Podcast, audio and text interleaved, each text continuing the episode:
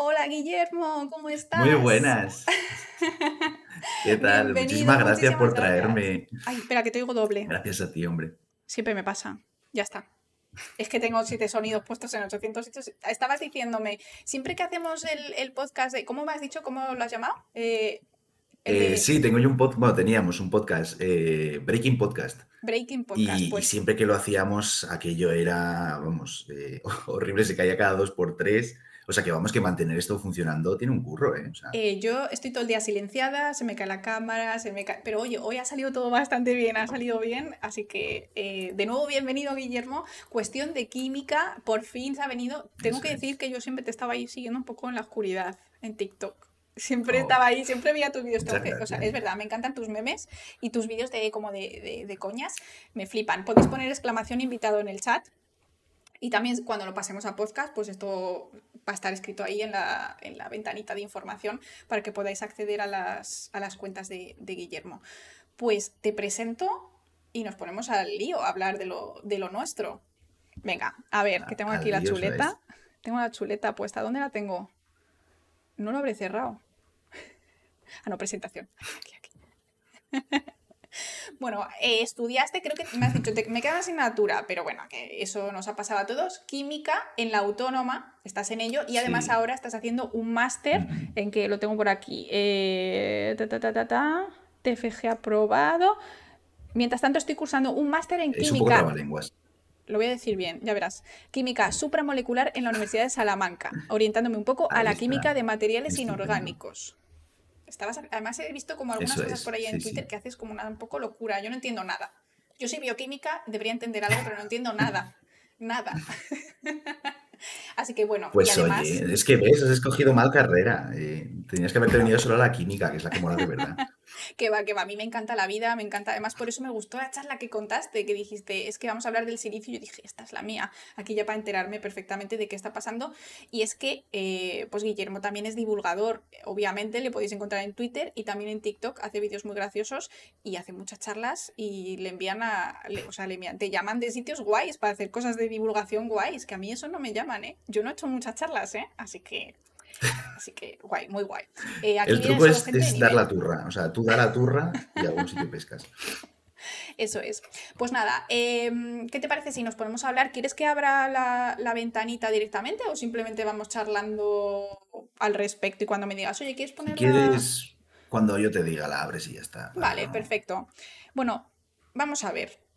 Yo creo que empezamos por el tema de basados, vida basada en el silicio. Esto te lo han preguntado mucho a ti como divulgador. Yo creo que eso es como, me lo han preguntado a mí, que no es lo mío. Pues entiendo yo que, ¿no? que por eso te preparaste también esta charla, porque dijiste aquí hay un vacío de conocimiento un poco importante, ¿no? Ujú. Eso es. Sí, yo lo veo sobre todo porque la gente, cuando hablamos de vida extraterrestre, la gente, la imaginación vuela, ¿no? Entonces hablas de vida que no está en la Tierra y la gente se imagina unas cosas que flipas. La realidad es que, aunque hablemos de vida extraterrestre, toda la investigación que se hace para intentar encontrar, pues, o vida o precursores de vida fuera de nuestro planeta, siempre es basándonos en la vida que tenemos aquí. Es decir, siempre es vida basada en carbono. Entonces, cuando pensemos en vida extraterrestre no nos tenemos que ir a, bueno, es que organismos basados en calcio, ¿qué tal? No, no, no. O sea, aquí no te compliques las cosas. Eh, si la vida en la Tierra se basa en carbono, ya lo hablaremos luego, es porque el carbono realmente es el, el mejor boleto que teníamos eh, para comprar en toda la tabla. Ay, ay, se me ha petado. ¿Se me ha petado? Ay, ay, ya has vuelto, has vuelto. No sé Ah. si he sido yo o has sido tú. Perdona, perdona. Mira, voy a hacer una cosa, No, voy a ponerme a grabar, porque la última vez que me, me dio fallos perdí grabaciones y ya está, así todo queda grabado. Vale, hemos vuelto, hemos vuelto. Yo, a mí no me ha salido que se me haya ido internet, así que... Vale, ok. Dime, estabas... puede ser que yo tengo muy mala conexión a internet también.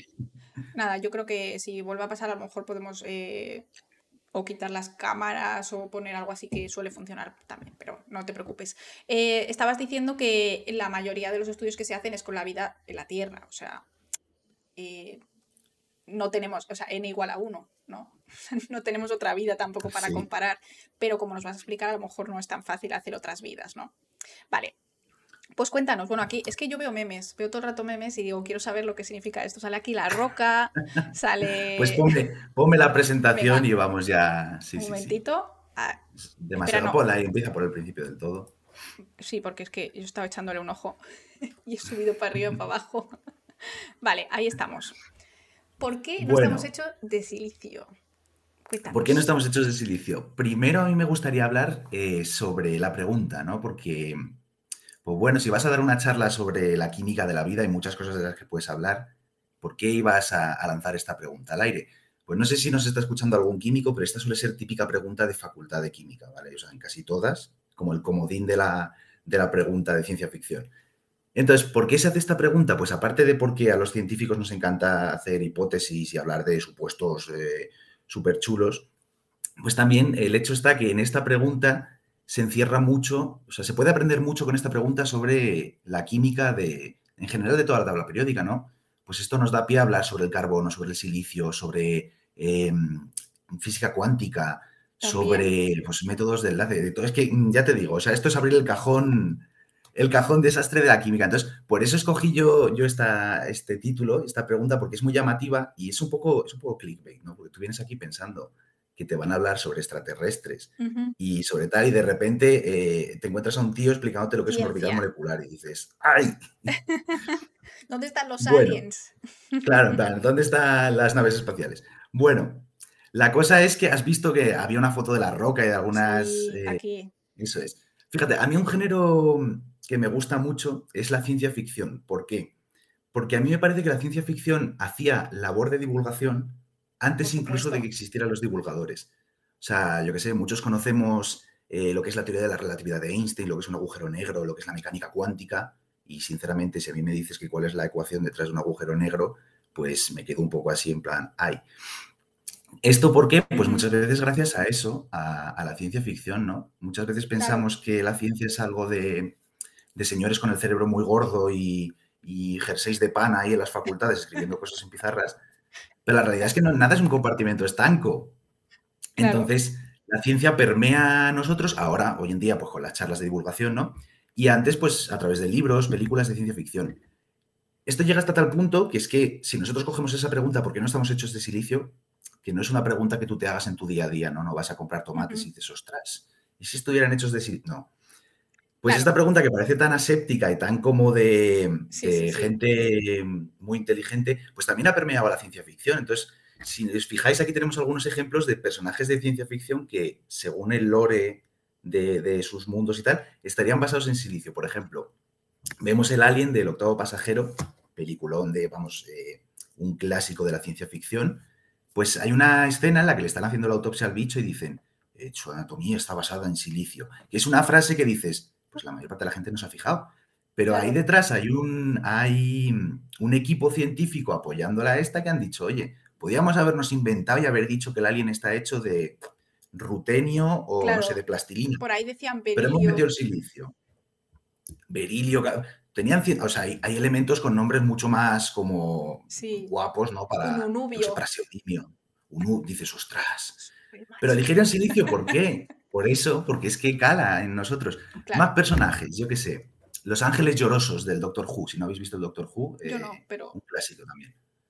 Pues los ángeles llorosos eran unos bichos que, con forma de estatua, que cuando dejabas de mirarlos se podían mover. Entonces iban a por ti justo cuando parpadeabas o dejabas de mirarlos uf, y eran estatuas de piedra, o sea que estaban el escondite inglés, pero en plan chungo. Y claro, estos bichos eran estatuas de piedra, también de silicio. Por ejemplo, yo qué sé, el hombre de arena de Spider-Man, también es un villano muy clásico de Spider-Man. Según lo que he encontrado yo por internet, pues un chaval que iba andando por una playa donde habían hecho ensayos radiactivos, con bombas nucleares, y entonces la arena de la playa radiactiva se fusionó con su ADN y le dio poderes de arena.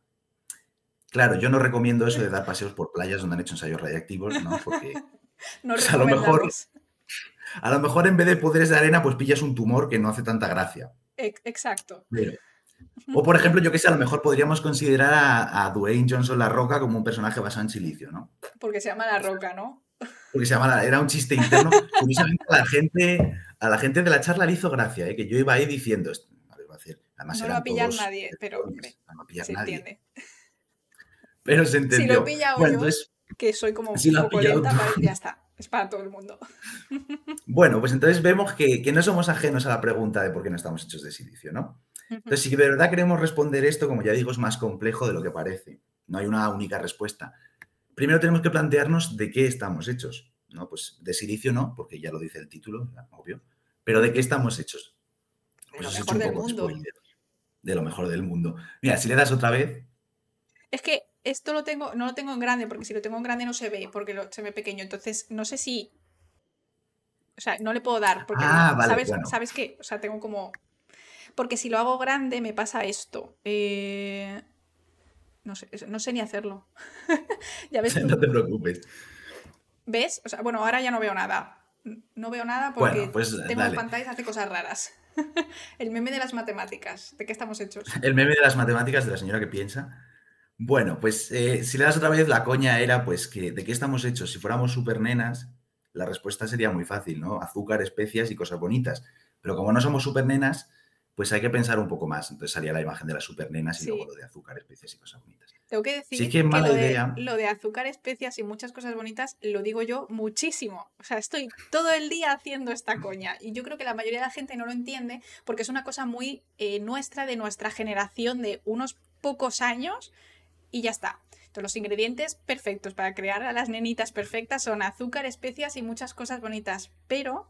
Muchas cosas bonitas el profesor Utonion añadió por error la sustancia X. que es ahí el problema. Claro, es que esto es lo malo de meterme. Eso daría también para una charla. Meterme en una charla es, jodido porque dices, tú a priori no sabes qué target vas a tener. Entonces, pueden ser cuarentones que no han visto las supernenas o pueden ser chavales de 18 que tampoco saben lo que es una supernena. Entonces, Exacto. juegas ahí con el filo del. Quedas como un joven o como un viejo. Pero bueno. Vale, lo hemos explicado, se ha entendido. Se ha entendido. Bueno, pues eso, que la cosa, como no somos super nenas, está un poco más complicada, ¿no? Hay que pensar un poco más. Entonces, alguien podría, si yo lanzara esta pregunta al público, alguien podría decir, bueno, pues es que estamos hechos, pues tenemos un sistema motor, eh, un sistema sanguíneo, un sistema linfático, y oye, esa pregunta, esa respuesta sería correcta. Luego alguien que sepa un poco más de biología yo que sé, un niño de cuarto de, primaria, me diría, esos sistemas están hechos de órganos. Y tendría razón también. Esos órganos están hechos de tejidos, los tejidos de células, y así podríamos ir desmontando la matriosca biológica hasta llegar a las biomoléculas, ¿no? Que de esto sabes más que yo. Si miráramos dentro de las biomoléculas, en la estructura química, veríamos que hay un elemento que se repite, es un poco como Sandra Bullock en las comedias románticas, la Estrella. Siempre. Como para los más jóvenes, como Dani Rovira en las comedias de mierda hasta que sacan, siempre sale Dani Rovira y dices, por favor, dedícate a otra cosa. No, ahí está. Pues bueno, ¿quién es ese elemento que está hasta en la sopa? Pues el carbono. El carbono, aquí lo tenemos, pues aquí abajo. El carbono, pues podríamos decir que es el elemento que nos forma eh, en mayor medida. Si miráis un poco por internet o más adelante hay unas gráficas, vais a ver que en términos de porcentajes siempre te van a decir que hay más agua en el cuerpo que materia orgánica. Estamos en un 80% hechos de agua. Pero vamos a aceptar pulpo como animal de compañía. Pues realmente el agua en sistemas biológicos es, un poco como disolvente, eso es. Sí. O sea, lo que forma, pues por ejemplo, las proteínas que forman nuestros músculos, eh, las células que llevan nuestros impulsos nerviosos, es carbono al final. Entonces, me vais a permitir que haga la generalización y diga que carbono es lo que nos forma. Bueno, por poner algún ejemplo, si pasas a la siguiente diapo. Voy. Aquí. Fijaos, ahí tenemos algunos ejemplos de biomoléculas, ¿no? Arriba a la izquierda veis la glucosa. Qué bonita la glucosa. Sí, sí. Ese ciclo de 6. Rica, rica. Ahí podéis ver, efectivamente, nunca mejor dicho, y veis ahí pues todos los carbonos que forman la estructura de glucosa, ¿no? Hasta, si no me equivoco, 6 carbonos. Seis carbonos, sí. Y, y, vemos también otros elementos, pues son un poco como cuando bajabas al parque de pequeño y estaban siempre los cuatro mismos chavales de siempre pues vamos a ver siempre al oxígeno, al hidrógeno, al nitrógeno. Pues vemos ahí. Si nos vamos un poquito más a la derecha, vemos el colesterol. ¿Qué pasa? Aquí para la gente que no sea del gremio. Si tú eres un químico orgánico o eres un bioquímico y tienes que andar pintando carbonos todo el rato, pues pintar la C todo el rato pues es un rollo, ¿no? Sí. Entonces, ¿cómo, ¿cómo solucionamos esto? Pues decimos que pues si yo pinto un hexágono, una molécula que tiene forma de hexágono, cada vértice es un carbono. Y así pues me ahorro tener que andar pintando C. Claro. Entonces, todas estas esquinitas muchos carbonos. Para que Eso es, todos esos son, son carbonos. Bueno, veis ahí en el colesterol, ¿no? en ese ácido graso, que también aparecen un montón de carbonos. Toda, toda la estructura eh, son carbonos. también vemos oxígeno y vemos hidrógeno, lo mismo de Sí. siempre. Si bajamos abajo, pues también un fosfolípido, pues pasamos Aquí. de glúcidos a, a lípidos a pues, unos ácidos grasos. Vemos que pues, tienen unas cadenas Buah, de ácidos grasos formadas larguísimas. eh, Mira, mira, mira. Ahora mismo cifras no me salen, pero no sé, 60 carbonos a lo mejor, Lo 30. normal así puedes tener 18, es como el más común, pero vamos, que las hay eh, infinitas. Sí, sí, las hay muy largas. sí, Me he pasado de frenada, pero bueno, que son largas, ¿no? También vemos fósforo, vemos nitrógeno, lo dicho. Lo que se lo llaman mismo. bioelementos primarios, siempre lo mismo. Y luego a la derecha, pues he puesto también una un poquito más complicada, la vitamina B12. Mm. Aquí hay ya Si me cositas un preguntáis a mí, especiales. aquí hay cositas especiales. Es una molécula que estructuralmente es preciosa, ¿vale? O sea, el que la vea así de primeras, a lo mejor le trae recuerdos de Vietnam, de cuando iba al instituto y nos echa un poco para atrás, que dices, hostia, ¿eso cómo se formula? Bueno, pues por eso lo llamamos vitamina B12, para no tener que formularlo. Ya está, para no quedarnos sin lengua. Bueno, y veis ahí que pues, también hay un huevo de carbonos, pero un montón. Si alguien tiene un buen ojo, podría decirme, pero es que aparte de carbonos, nitrógenos, etcétera, hay un elemento que tampoco, que no aparece antes, que es el cobalto, que está ahí en el centro. sí. Bueno, lo de metales en, en bio- biología y bioquímica, la verdad que daría para otra charla, también es muy interesante.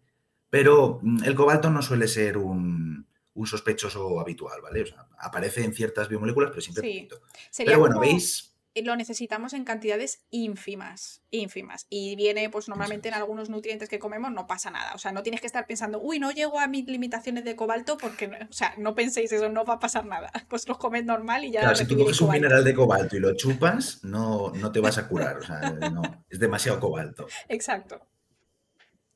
El otro día, esto me recuerda, el otro día le, le- le preguntaron a Breaking Bad, que es otro creador de química, eh, estaba hablando sobre el hierro y demás, y le dijeron, ostras, pues debe ser que el hierro se llama así por, por el hierro de las vitaminas, porque como las vitaminas de hierro tienen mucho hierro, llamaron así el... ¿Qué fue antes, la naranja o la naranja o el color Claro, la, naranja? la gallina o el huevo. Bueno, Y Eh, dos millones. sí, y kudos tal cual, ¿eh? O sea, eh, pero lo peor es que la gente no sabe que históricamente. No, es coño. Históricamente sí es así, no. Bueno, eh, yo creo que con esos ejemplos ha quedado un poquito claro que efectivamente eh, tenemos carbono para aburrir, ¿no? O sea, tenemos carbono mm, de sobra. ¿Por qué es tan especial el carbono? ¿Por qué estamos hechos de carbono? Pues fijaos, alguna de las propiedades que aparecen ahí, pues forma un máximo de cuatro enlaces. ¿Sabes? Pues el que haya dado orgánica a nivel más básico, sabe que cuatro enlaces. Eso pues le da al carbono una, mm, una variabilidad a la hora de enlazarse con otros elementos bastante amplia, ¿no? Pues me puedo enlazar con cuatro cosas a la vez, con dos y con dos, con tres y con una. Además también forma enlaces con pues una gran variedad de elementos. Pues hemos visto ahí ni- nitrógeno, carbono, fósforo, pero pocos elementos hay en la tabla periódica que no se enlacen con el carbono. Es muy- Además, es como muy flexible, puede hacer lo que necesite hacer en ese momento, reacciona con lo que le pongas. efectivamente. Es promiscuo, me Eso es. preguntan en el chat. Un poquito, ¿no? Hombre, los hay más promiscuos, ¿eh? Es medianamente promiscuo. Ya veremos que, que ser promiscuo en biología tampoco es bueno. Claro, porque te viene cualquier Bueno. otra cosa y te vas con el otro nuevo. Claro, claro. O sea, a ver, aquí, eh, pues encontrar una pareja, pero que sea más o menos estable, ¿vale? No me, no me vale cambiar todo el rato. Bueno, el caso es que eso, que el carbono tiene una reactividad muy variada, dobles, triples enlaces, y además es muy fácil de oxidar y reducir, que lo veremos luego, que también es interesante. Pues esto es un poquito lo que hace que, que el carbono sea tan interesante a nivel biológico, ¿no? Al final es la variabilidad de compuestos que podemos obtener con carbono. Pues si yo voy a construir un cuerpo humano, o yo qué sé, un cuerpo de cualquier animal, me interesa coger una unidad de construcción que me permita, pues, eh, alimentándome o consiguiéndola en la menor cantidad posible, formar la mayor variedad de compuestos que yo pueda. Pues es como si quiero hacer una casa, pues si tengo un ladrillo que solo sirve para hacer cuartos de baño, pues no, no me interesa. Claro. Me interesa tener un ladrillo que haga cual- cualquier cosa. Para que veáis otro ejemplo, fijaos, si cogemos una formulilla bastante sencilla, ¿no? Tres carbonos, seis hidrógenos, un oxígeno. Comparado con lo que hemos visto antes de la vitamina B12, de los fosfolípidos, pues eh, es poquito, ¿no? Es, Tres carbonos, digamos sí, que chiquitilla, sí. tres carbonos es un nada. Fijaos la cantidad de compuestos que podemos obtener simplemente con esta combinación. De todo, Hasta ¿eh? un, dos, tres, cuatro, cinco, seis. No, siete compuestos. Siete compuestos, esto lo hice yo en una tarde en mi casa, así pensando Los que te venían O así sea, si ahora rápido, alguien. sí. Claro, si alguien coge el papel y el boli y empieza a pensar, seguramente salgan más. Pues fijaos la cantidad de compuestos que tenemos, algunos que nos suenan como la acetona, el propanal, que es un tipo de combustible, y luego hay otros ahí que tienen nombre como Eh, ¿Sabes los, los monstruos de Lovecraft que tienen nombres impronunciables? Pues esto es un poco igual, ¿no? Z-propen, Llamémoslo chulu y ya está. llamámoslo vitamina B12, por, por eso lo llamamos vitamina B12. Bueno, pues veis siete compuestos distintos, cada uno con una reactividad química distinta, con unas propiedades físicas distintas y con una reactividad bioquímica también distinta. O sea, no es lo mismo que yo meta acetona en mi cuerpo a que meta eh, prop2 en uno. O sea, te llamaré Lisa Junior, dice por ahí. Sí, te llamaré Lisa. Es un buen. Mira, de, haber, de haberme acordado de ese meme lo habría metido, pero te llamaré Lisa Junior.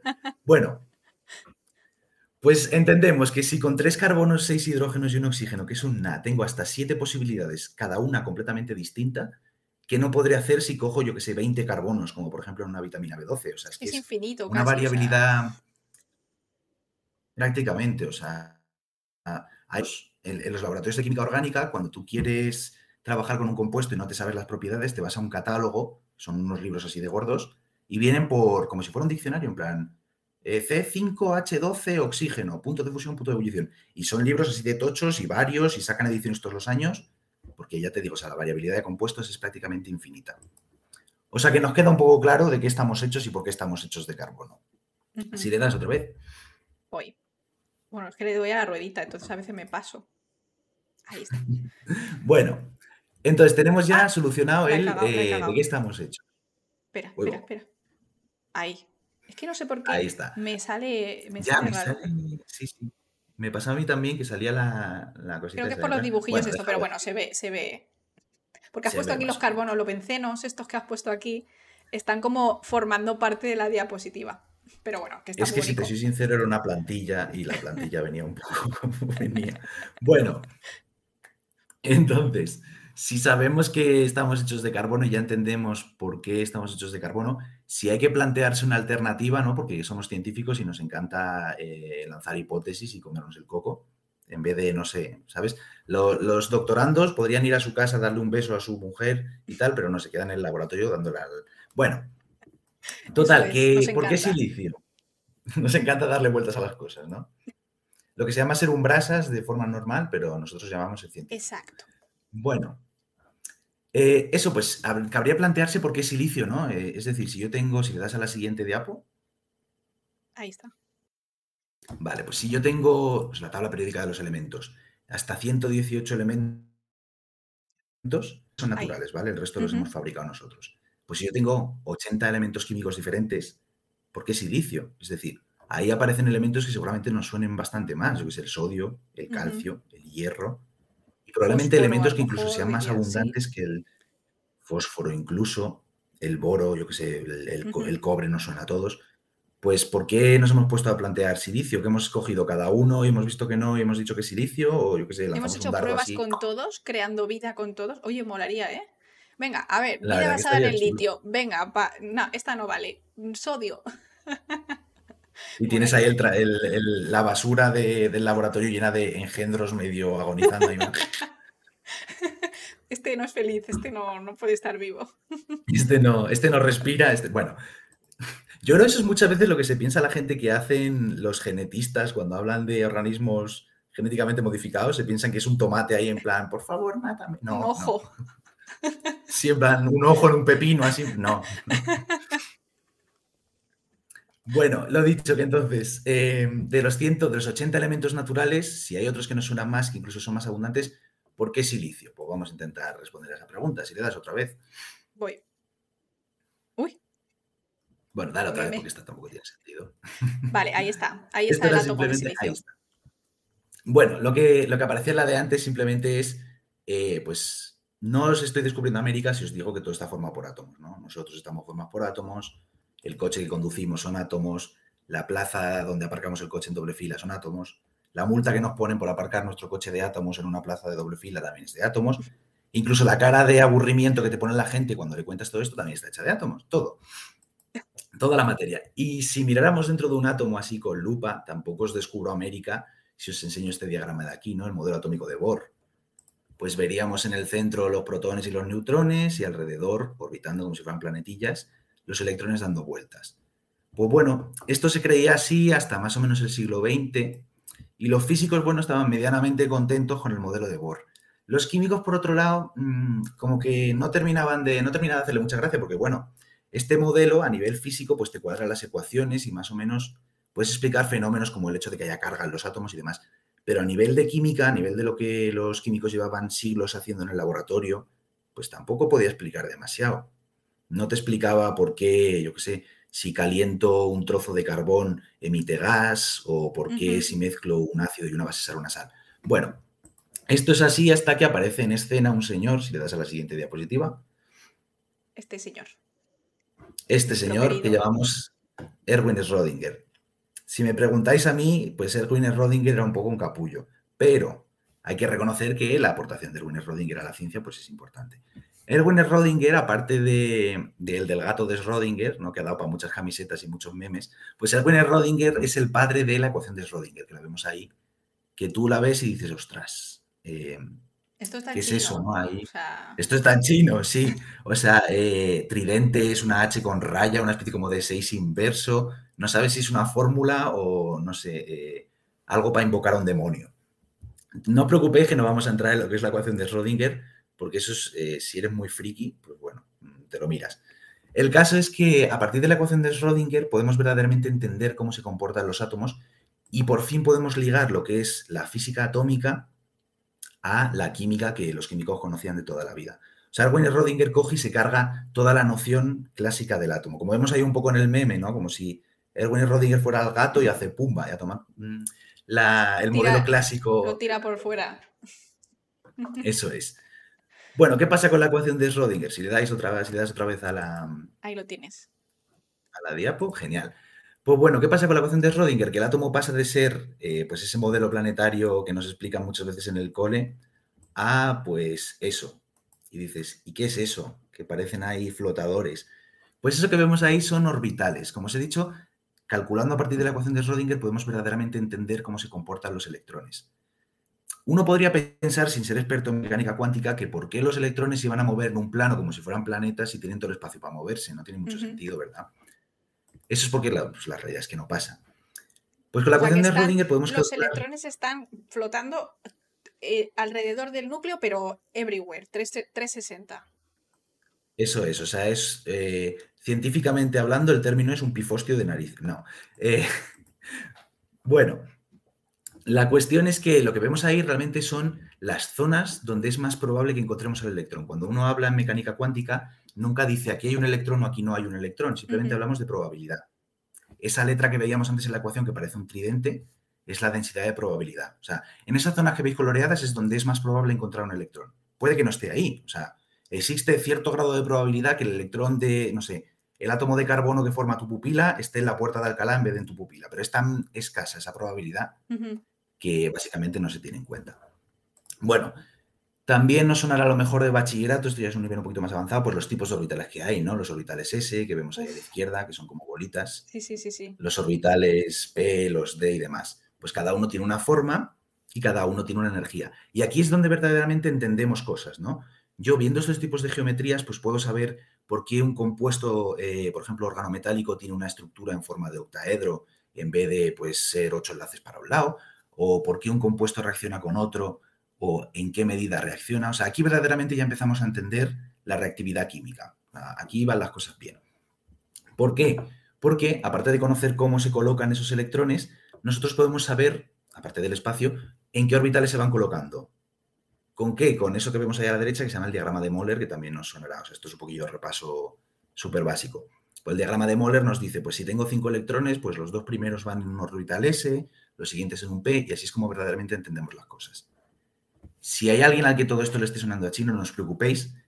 No sé, no me acuerdo ahora mismo qué, qué físico cuántico fue, no sé si fue Planck, que dijo en una conferencia que si alguien le decía que entendía la física cuántica, estaba seguro de que estaba mintiendo, porque nadie es capaz de entenderla al 100%. O sea, No sé si a lo mejor Esto es muy lo sabe que relativo. lo ponga, pero sí, yo también lo he oído, ¿eh? es que no recuerdo que Feynman, creo que era Richard Feynman. Bueno, pues eso, que es un poco, bueno, hay que tener otro tipo de mentalidad para entender Sí. estas cosas y sobre todo tener muchos conocimientos de mates, que yo, por ejemplo, no los tengo. Bueno, O sea, básicamente, que nos preguntan en el chat, las valencias, lo que se estudia como valencias, en en realidad están, son como cuánticas.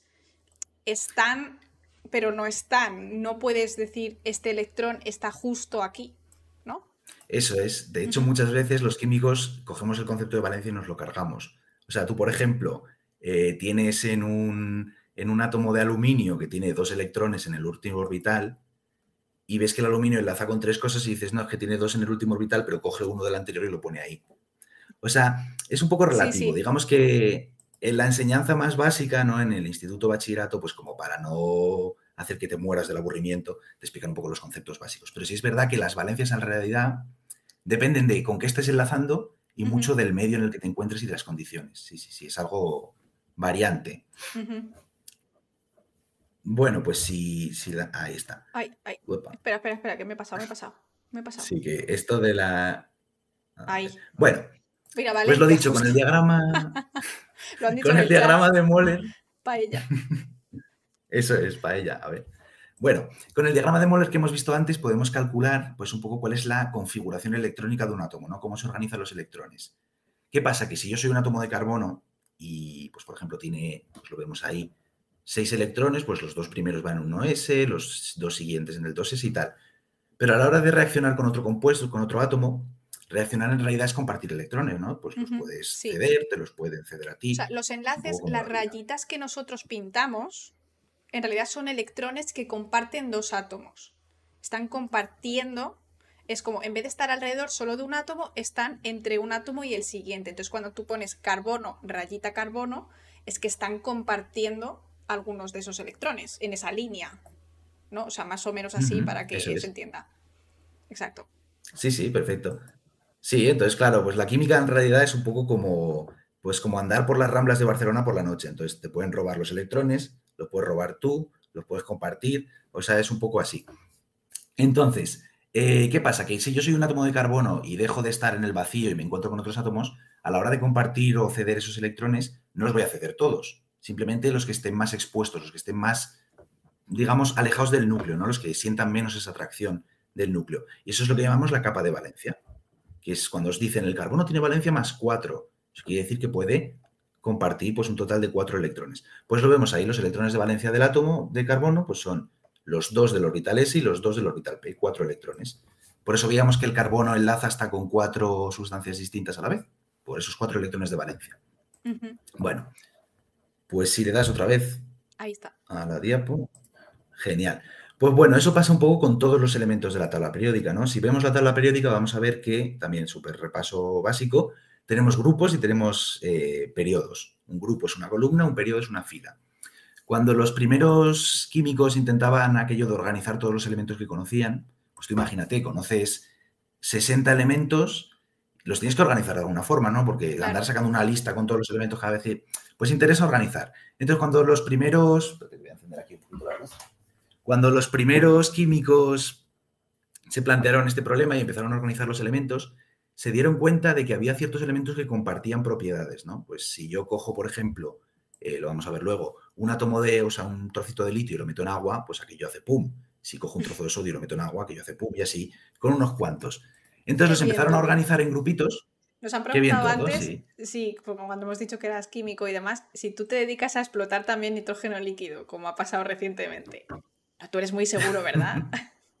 yo soy muy seguro. Yo, a ver, he hecho alguna vez explotar alguna cosa, pero, pero siempre con cuidado. ¿eh? O sea, pero aposta, pero poco. Pero poco, sí, sí. O sea, a ver, hay que tener en cuenta que lo que pasó en, fue en Girona, ¿no? Era gente que sabía lo que hacía, ¿vale? O sea, no lo intentéis por vuestra cuenta, que mola mucho, pero con cuidado. O sea, esta gente llevaba años haciéndolo y hasta ellos tuvieron un problema. O sea, imagínate tú que no tienen ni idea. O sea, ojo. Cuidadín, sí. Bueno, estábamos con caos controlado, eso es. Hay que, para explotar cosas también hay que saber ciencia, cuidado. Bueno, eh, volviendo a la tabla periódica, lo dicho, que empezaron a organizar los, elementos y se dieron cuenta pues que había algunos que que el litio y el sodio se parecen y no el litio y el carbono. Hasta que llega el señor Schrödinger y nos revuelve toda la, la física atómica. Entonces, calculando configuraciones electrónicas ya la cosa tiene sentido. Porque hemos dicho que la capa de valencia es lo que condiciona pues, cómo reacciona un elemento, ¿no? Pues, ¿qué pasa? Que esos grupitos que, organizaban los químicos en función de las propiedades, resulta que compartían capas de valencia que eran muy parecidas. Por ejemplo, si nos vamos al primer grupo de la tabla periódica, pues hidrógeno, litio, sodio, potasio y demás, y son los alcalinos, vamos a ver que si hacemos la configuración electrónica de cada uno, pues siempre es algo S1. Pues 2S1 para el litio, 3S1 para el potasio, para el sodio, perdón, 4S1 eh, para el potasio y así. O sea que tiene un electrón de la capa de, en la capa de valencia con el que van a reaccionar. O sea que es como, pues eso, que la, última capa, la última capa es igual.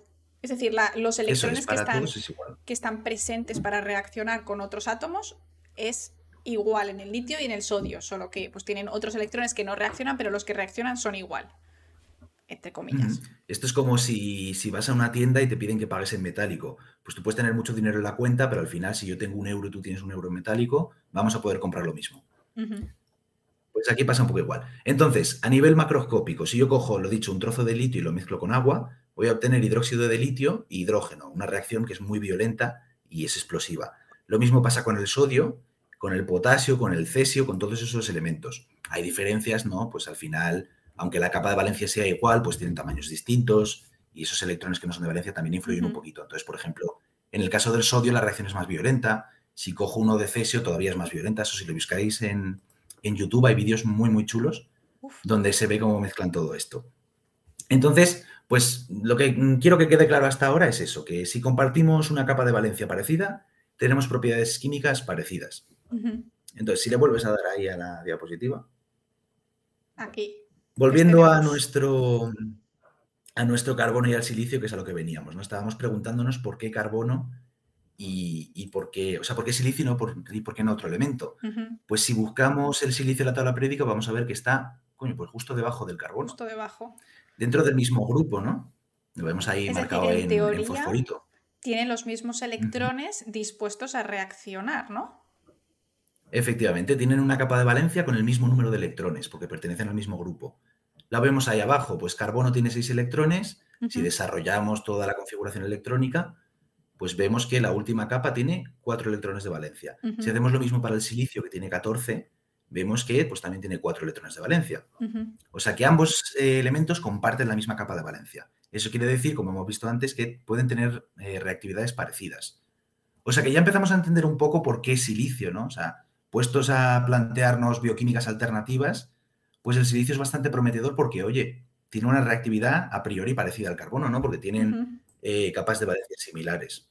O sea, hasta aquí más o menos claro, nadie tiene ninguna duda. O sea, tiene sentido. Yo también lo habría propuesto así si fuese yo la primera inventora de vida alien extraña. Sí.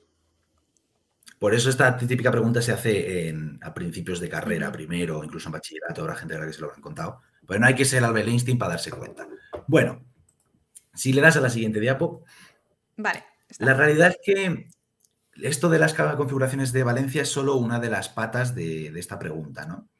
Fijaos, aunque no lo parezca, nosotros estamos mucho más acostumbrados al silicio de lo que parece. Pues a algunos les solarán, por ejemplo, de los microchips que llevan los ordenadores, ¿no? Pues el silicio al final es un semiconductor y pues es útil para eso. Nos suena también de la silicona de los implantes o de, por ejemplo, la junta de las ventanas, esa que echamos así con, como si fuera pegamento, son también compuestos de silicio. Pero estamos mucho más en contacto con el silicio de lo que parece. Por ejemplo, el silicio forma una familia de, rocas, de minerales, de las más importantes en geología, los silicatos.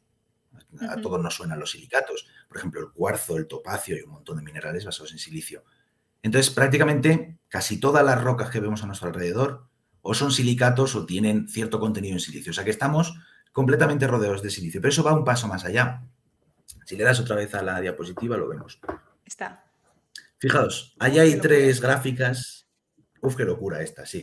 O sea, tienen ahí una punta un poco, un poco chunga, ¿vale? Pero no hay que asustarse, pues vamos a intentar eh, explicarlas. Estas tres gráficas lo que vienen a explicar es que, efectivamente, como os he dicho antes, hay mucho más silicio a nuestro alrededor del que pensamos. Fijaos, la de arriba a la izquierda es, la, es una gráfica de abundancia relativa de los distintos elementos en la corteza terrestre, la capa más externa.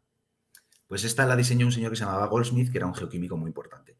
Lo que podemos ver es que mm, en el eje de la SIS tenemos la abundancia relativa y en el X el número atómico, el número de electrones que tiene. Entonces vemos diferentes elementos químicos y podemos ver, pues cuanto más arriba en el eje Y estén, más abundantes son, ¿no?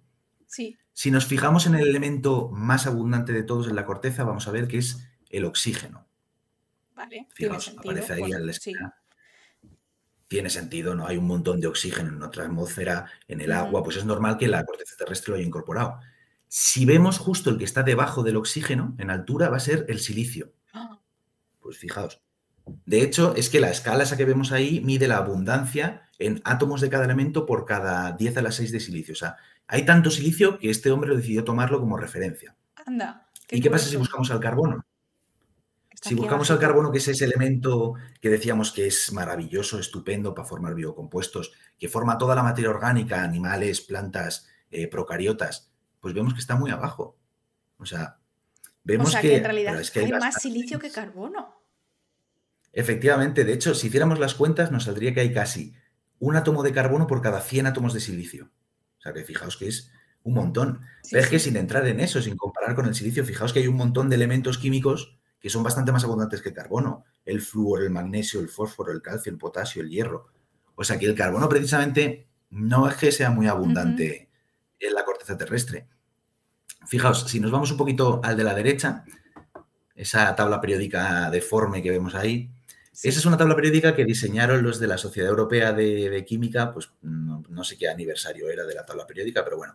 Lo que vemos es lo mismo que en el gráfico ese, lo que pasa que pues un poquito más bonito, ¿no? El tamaño de cada elemento en la tabla periódica ejemplifica un poco cómo de abundante es en la corteza. Ah, Esto es Pues lo mismo, vemos que el oxígeno es a las gordo. imágenes, a las imágenes estas que sacan de personas con el número de nervios que tienen en, o terminaciones nerviosas, que salen unas personas con unas bocas gigantes y unas manos gigantes y luego una espalda Mm. chiquitita. O sea, sería igual. Hay los que son más grandes están como más abultados, ¿no? O sea, los que hay más cantidad. Eso es. Entonces vemos que el oxígeno pues es un, es un bollón bastante gordo, ¿no? Sí. Y, y de nuevo vemos que el silicio pues, es más grande que el carbono y más grande que muchos de otros elementos. Si alguien luego quiere buscar esta tabla, tiene más información, viene pues si forman parte de los teléfonos móviles, cómo de disponibles están, porque eso daría para otra charla. Hay muchos elementos químicos que son vitales para todo el tema de la electrónica que nos estamos quedando sin ellos. Entonces hay que tener cuidado. Bueno, Por cierto, esto no es en el universo, porque en el universo ya sabéis que es hidrógeno, helio, estas cosas. Esto es en la corteza Eso es. terrestre, ni siquiera atmósfera, ¿no? O ni siquiera atmósfera, ni siquiera. Vale. Tierra, tierra. Tierra, tierra y tierra superficie. ¿eh? Si nos fuéramos a las capas internas de la Tierra, ahí la cosa cambia. De hecho, si nos fijamos en el último gráfico, en el que sale ahí abajo el de los roscos, Voy. Ahí está. Pues ahí viene un poquito la abundancia relativa también de los elementos, pero tres situaciones, ¿vale? Tenemos en el- las capas más internas de la Tierra, en la corteza terrestre y en los seres vivos. Como os he dicho, si nos vamos a las capas internas de la Tierra, vemos que el más abundante es el hierro. Pues eso tiene sentido, ¿no? Al final el núcleo terrestre sí. tiene hierro y por eso tenemos un campo magnético. Pero bueno, veríamos también que el siguiente más abundante es el oxígeno, que aparece en rojo, luego el silicio, que aparece en azul. Nos va cuadrando un poco más. Si nos vamos a la corteza, pues lo que venimos hablando, pues casi la mitad del rosco entera es oxígeno y un cuarto de rosco es silicio en azul, o sea, un montonazo. Y vemos que el carbono ni aparece. No O sea, sale. El carbono ni está ni se le espera. Aparece ahí en ese resto de 1,8%. ujú, Esto es curioso porque si luego te vas a ver el último rosco, que es el de los seres vivos, Sí. de nuevo tenemos que el oxígeno es el que más abunda, ya hemos hablado que por el agua, pero vemos que el carbono es el más abundante. Entonces, haciendo una panorámica de las tres gráficas, al final lo que estamos viendo es que estamos formados principalmente por un elemento químico que no es ni el más abundante de la corteza, o sea, ni- no es ni el más disponible que teníamos, ni se le acerca, o sea, yo diría que no está ni entre los 30 elementos más disponibles de la corteza terrestre. Entonces, uno podría decir, bueno, vale, pues hemos cogido carbono porque hemos visto que es la leche, es, vamos, una maravilla química, pero claro, si tenemos el silicio, que sí que es el, más, es el segundo más abundante de la corteza, y que encima, a priori, químicamente se parece al carbono, porque hemos visto que tienen configuraciones electrónicas parecidas, entonces, ¿por qué hemos escogido carbono y no silicio? Ujú, O sea, ahora podemos entender verdaderamente por qué la pregunta, ¿no? ¿Por qué no estamos hechos de silicio? si es más abundante, si químicamente se parece. ¿Qué, qué es esto de.? No sé. Sí. Nos hemos puesto tiquismiquis, es eh, biología gourmet y hemos ido a lo difícil. Esto sí. Daban, daban Esto es opciones en plan. Genera tu biología y podías escoger fácil, eh, mediano y difícil. Y, y la biología dijo difícil, toma, carbono. Bueno, la cosa es que no. O sea, la biología siempre va a optar por la mejor opción de todas, ¿vale? En la mayor parte de los casos. Entonces vamos ahora a, por fin, ya que entendemos la pregunta, pues podemos empezar a desglosar un poquito por qué nos estamos hechos de, silicio, ¿no? Casi eh, una hora después. Pero ya tenemos, ¿veis cómo os dije que, esto daba pie a hablar de muchas cosas? Eso es, ya tenemos la base y ya podemos entender la pregunta verdaderamente. Entonces, vamos a ir comparando un poquito. Fijaos, hemos hablado antes de que una de las, o digamos la principal ventaja que tiene el carbono como elemento es que es muy, o sea, tiene una variabilidad para formar compuestos tremenda. Yo puedo hacer de todo con carbono y ya hemos visto antes, tres carbonos daban para siete compuestos. Pues tú imagínate 20, 30 carbonos. Esto se debe en parte a que el carbono pues, tiene mucha facilidad para enlazarse consigo mismo. Forma cadenas de carbono. ¿no? Todos hemos estudiado los alcanos, los alquenos, los alquinos en, el instituto. Pues bueno, podríamos preguntarnos. pero alguno habrá, sí. Bueno, sí, el que haya, el que haya es verdad, el que haya estudiado bachillerato, pues habrá. Claro. También bachillerato científico, sí. Eh, si, si, mm, pero claro, en la vida de toda persona siempre hay una opción. Ah, llega un momento en que se abren dos caminos, ¿no? Puedes estudiar bachillerato de ciencias y acabar dedicándote a algo que no te va a dar de comer, o puedes escoger la versión en la que eh, puedes alimentar a tu familia. Y no me preguntes por qué la gente suele ir por el difícil, ¿sabes? Pero bueno, el caso es que si, si comparamos lo del carbono, ¿no? Pues forma cadenas súper largas. ¿Puede hacer esto el silicio? Pues vamos a verlo, si le das a la siguiente diapo. Creo que ya la tengo. O sea, eh, Pues bueno. ¿Es esta? Esta no, la siguiente, la que aparece la tabla. Vale, la tabla, vale. Eso es. Pues bueno, la respuesta a esta pregunta está en esa tabla que vemos ahí, ¿no? La tabla al final lo que representa son distintos tipos de enlaces y la energía de ese enlace. Pues la energía del enlace en realidad es lo que cuánto, cuánta energía...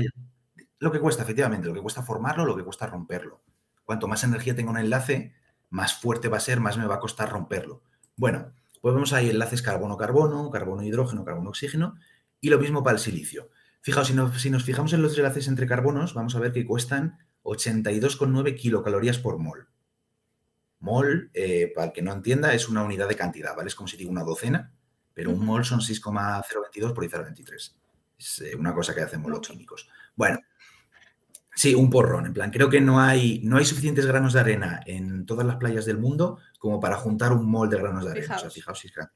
Es mucho. Bueno, es, pero sí, es un puñado bien gordo. Bueno, eh, si comparamos enlaces carbono-carbono con silicio-silicio, vamos a ver que los carbonos son como 82 y entre silicios es pues casi la mitad, 54. Luego aquí ya tenemos un poquito una idea, ¿no? Es decir, los silicios, pues bueno, se pueden enlazar entre sí, parece que sí, pero con una energía de enlace mucho más débil. Eso es. ¿Qué pasa? Que la verdadera respuesta a esta pregunta no es esa. Es otro apartado de la tabla, así que vemos en rojo, que son los enlaces entre silicio y oxígeno. Fijaos la comparativa. Si un enlace entre dos carbonos eh, tiene una energía de 82, entre un silicio y un oxígeno de 110. O sea, es casi el doble que un enlace entre dos silicios. Entonces, esto es una energía en términos de, en términos de enlaces brutal. Esto es una, energía de enlace tremenda, casi de las más altas que tenemos en toda la, química. Es decir, que cuando se forma, ya apenas lo vas a romper. Efectivamente, o sea, cuando tú tienes un enlace silicio-oxígeno es muy difícil romperlo. ¿Qué pasa? Que bueno, uno podría decir, pues formar enlaces entre silicios que sean débiles a priori no tiene por qué ser malo, luego veremos por qué. Pero es que no se van a formar, ¿por qué? Porque en, nuestra, en nuestro universo, en nuestra Tierra, eh, hemos visto que el elemento más abundante es el oxígeno. Entonces, el silicio va a preferir al oxígeno frente a cualquier otro elemento de la tabla periódica. No puedes juntar con silicio, con carbono, con nitrógeno. Que si hay oxígeno de por medio, si, va a formar, si vas a formar un enlace, te interesa que sea el enlace más fuerte posible. Ah. ¿Y qué enlace más fuerte que el de silicio y oxígeno? Entonces ahí tenemos un problema gordo. básicamente, si tú tienes silicio, en el momento en el que tú tuvieras oxígeno, ya vas a crear ese enlace indestructible y claro, la vida eh, se basa en crear y destruir enlaces continuamente, todo el rato. Efectivamente. Ah. De hecho, eso luego es otro apartado, pero efectivamente vas apuntando bien.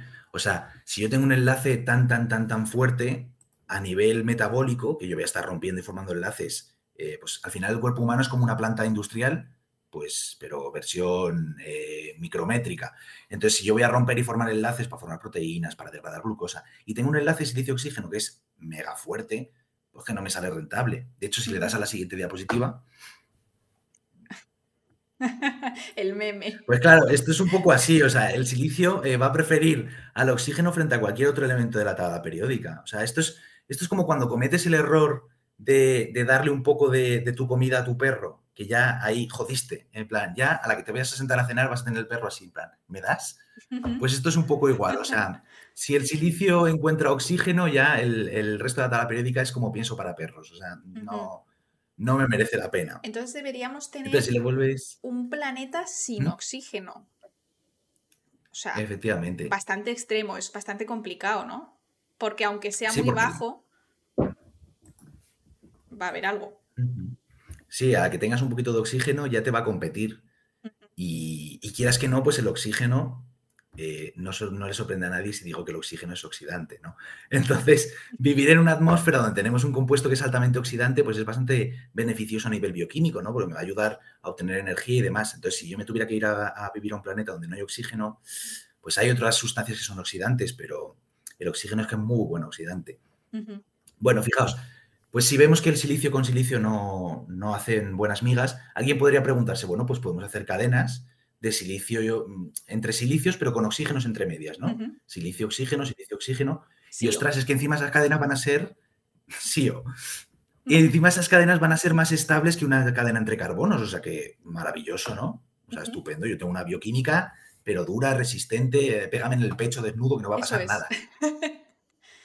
Claro, eso, pues bueno, eh, para una pelea, pues a lo mejor bien, pero para el resto de las cosas, tener enlaces muy fuertes eh, no es muy agradable.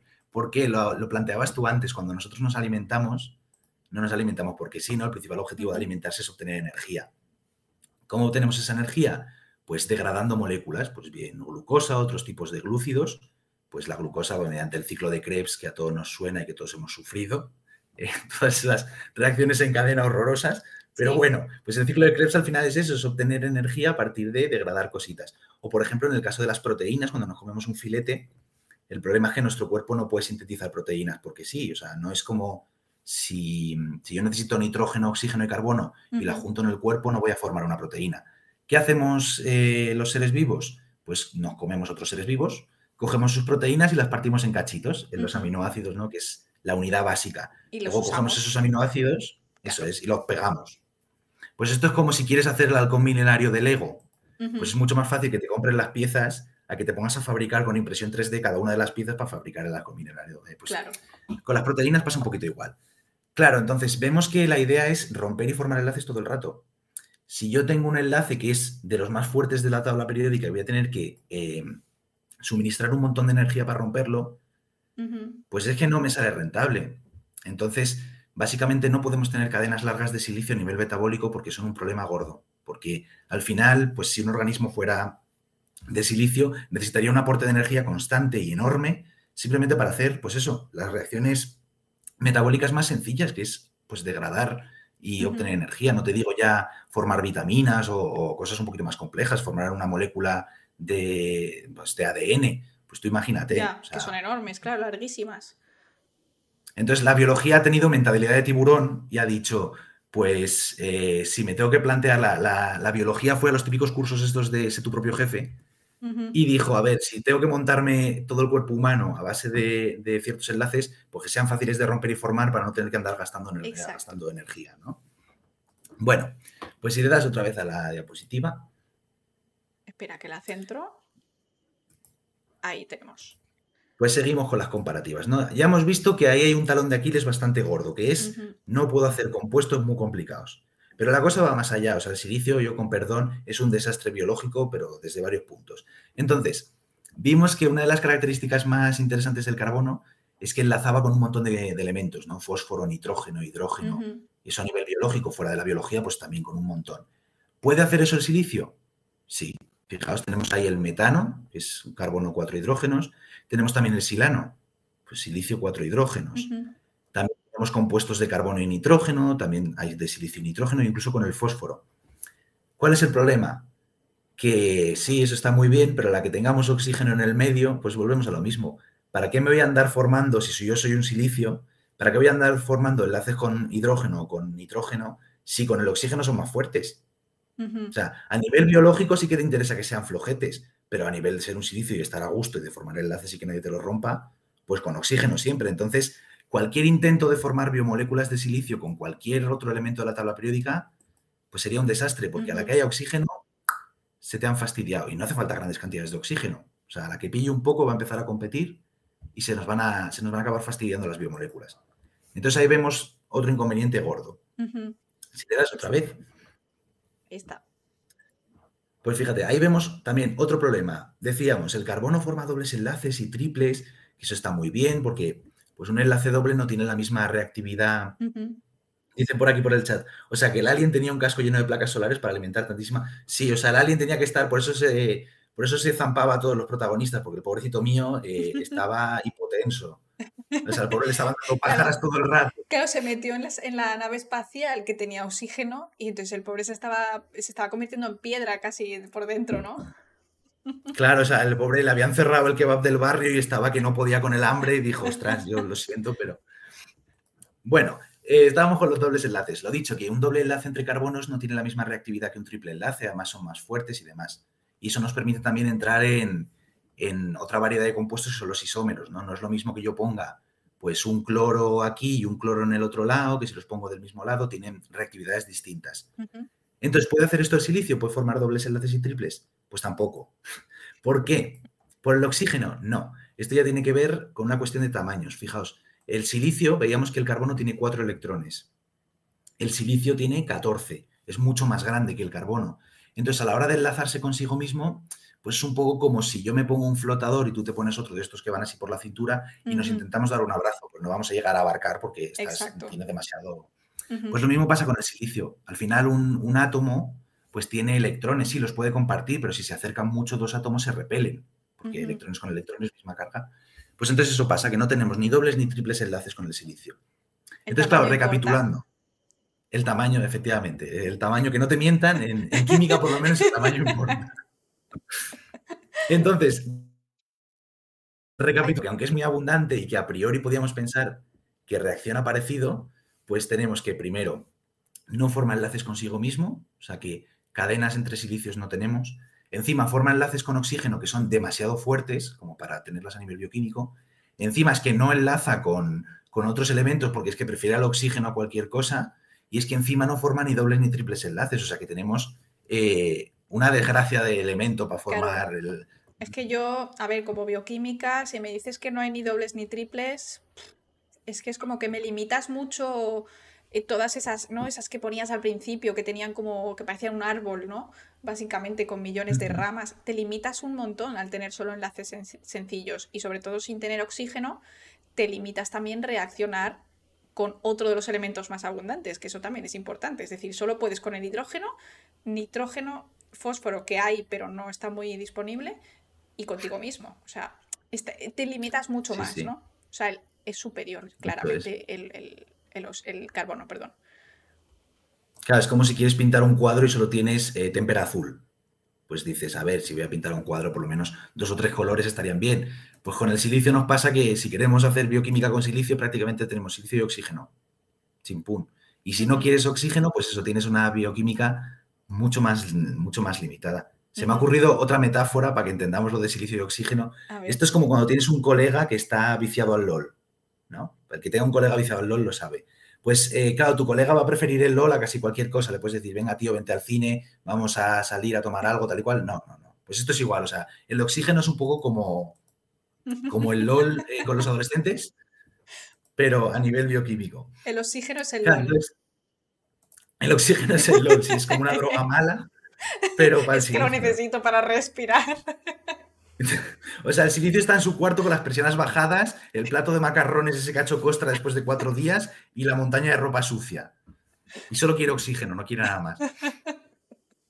Qué buena. Entonces, vemos ahí la, la, imagen esta que veíamos antes de que con tres carbonos teníamos un montón de variedad pero es que si, cambiamos carbono por silicio, vemos que la mayor parte de esas cosas ya no, las tenemos. Vemos ahí en la acetona, pues un CH3. Esos tres hidrógenos ya no lo tenemos. Vemos dobles enlaces, por ejemplo, los compuestos de la derecha tampoco los tenemos. Eh, y eso solo con tres carbonos, ya te digo, a nivel bioquímico es que es un desastre. Ya, ya. Y no solo podríamos tener muy pocos. tendríamos mm, prácticamente uno o dos. Fijaos, en la siguiente diapositiva. Claro, aparte de formar compuestos, problema con silicio a nivel bioquímico, también está en degradarlos. Pues lo dicho, cuando nosotros nos comemos una patata o nos comemos cualquier cosa, eh, al final pues la descomponemos, obtenemos energía y como producto de esa oxidación lo que obtenemos es CO2, ¿no? lo que estamos exhalando todo el rato. O sea, a nivel bioquímico, eh, corrígeme si me equivoco, pero la idea es producir ATP, ¿no? El ATP es como la moneda energética del cuerpo. ¿Cómo producimos ATP? Oxidando cosas. Nosotros oxidamos glúcidos, eh, hay también mecanismos para oxidar proteínas y obtenemos ese ATP. Ese ATP al final lo que tiene son enlaces entre fósforos que son también muy fáciles de romper y liberan mucha energía. Entonces, si yo tengo una reacción en mi cuerpo que no puedo hacer sin aportar la energía, pues le llevo una molécula de ATP, suelto uno de esos fósforos, al soltar ese fósforo se libera mucha energía y la puedo aprovechar para hacer otras cosas. Sí, pues es como si tú tuvieras, tuvieras un, tubito de estos que abres y sale todo así, pues cuando rompes el enlace con el fósforo sale toda la energía y pues la utilizas, básicamente, es como una fiesta. Es como si cueces un huevo y aprovechas el agua caliente para echar unos espaguetis dentro, pues esto es un poco igual. Pues bueno, el producto de esa oxidación al final es CO2 y energía, ¿no? La energía nos la quedamos, el CO2 nos interesa pero poquito, entonces lo estamos exhalando todo el rato. Sí. ¿Qué pasaría con un organismo de silicio? Pues bueno, existe el derivado, o sea, existe igual que el CO2, existe el dióxido de silicio. ¿Cuál es el problema? Que el dióxido de silicio, pues lo conocemos todos, es el cuarzo. Entonces, claro, si tuviéramos a alguien del octavo pasajero y se comiera a la teniente Ripley o a cualquier víctima, pues es que el producto para, de degradación del, del, ser humano que se ha comido, pues sería cuarzo, serían rocas. Qué doloroso Entonces, respirar eso. Claro, mira, si le das a la siguiente diapositiva, bien, va un poquito con números para entenderlo un poco más. Pues fijaos, ahí vemos que el punto de ebullición del CO2, si no me equivoco, que lo leo un poco regulero, eh, pone ahí que son menos 38 centígrados, ¿no? O sea, tenemos CO2 menos 78. Tenemos CO2 gaseoso, pues vamos, es que aunque te vayas a la Antártida. Pero claro, para el dióxido de silicio, para pasarlo a fase gas, hacen falta 2.230 grados centígrados. Entonces, claro, eso quiere decir que vas a tener el dióxido de silicio en estado sólido prácticamente siempre. Pues por abajo. A ver, Efectivamente, o sea, los seres vivos tenemos mecanismos para expulsar residuos sólidos. Entonces, claro, si tuviéramos un alien del octavo pasajero eh, biológicamente correcto, el pobrecito mío estaría cagando cuarzo todo el rato. Porque además tendría que estar alimentándose todo el rato porque necesita mucha energía, entonces estaría comiendo gente todo el rato y expulsando cuarzo todo el rato. Su existencia sería un, poco, un poco dolorosa, o sea. Claro, por eso tenía tanta mala leche, ¿no? Te imaginas, además, cagar cuarzo no tiene que ser muy agradable, ¿no? O sea, que aquello tiene punta, eh, es duro, no sé. Entonces, claro, pues ahí tenemos un problema, un problema bastante gordo. Otro de los problemas es que, bueno, el CO2, aunque lo estamos exhalando todo el rato porque producimos un montón, tiene también una función biológica, ¿no? Que es, al final, proteger las células. El que haya trabajado con células sabe que la investigación con células es un dolor de, de narices. Porque es que las células, las pobrecitas mías se te mueren a la es de. Que son... Yo menos mal que no, ¿eh? Pero es que, madre mía, mis compañeros es como, mira, he respirado y las he matado.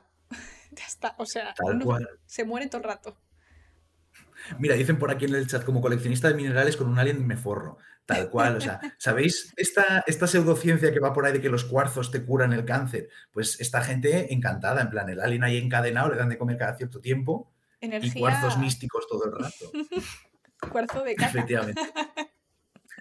Bueno, decíamos que, eso, que, las células, eh, las pobrecitas mías, pues sé que son muy frágiles.